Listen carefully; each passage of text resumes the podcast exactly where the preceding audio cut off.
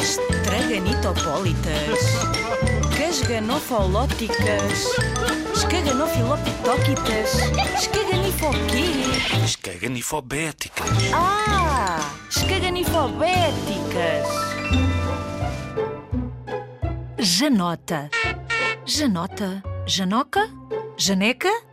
Não, não é nome de pessoa, nem diminutivo. Será que alguém se chama Janota? Nunca conheci ninguém que se chamasse Janota. Mas já chamei Janota a algumas pessoas. Estás muito Janota.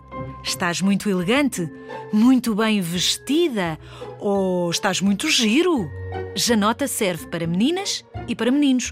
É um adjetivo que se utiliza para caracterizar ambos os géneros, feminino e masculino. Não dizes Janota e Janoto. Dizes sempre Janota. No Natal, na ceia ou no dia de Natal, ou mesmo na festa de fim de ano, costumamos estar ainda mais Janotas. Janota é um adjetivo. Quando chamamos Janota a um dos nossos amigos, estamos a elogiá-lo.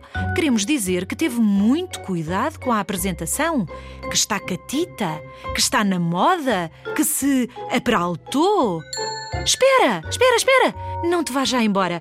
Já te disse que estás muito Janota?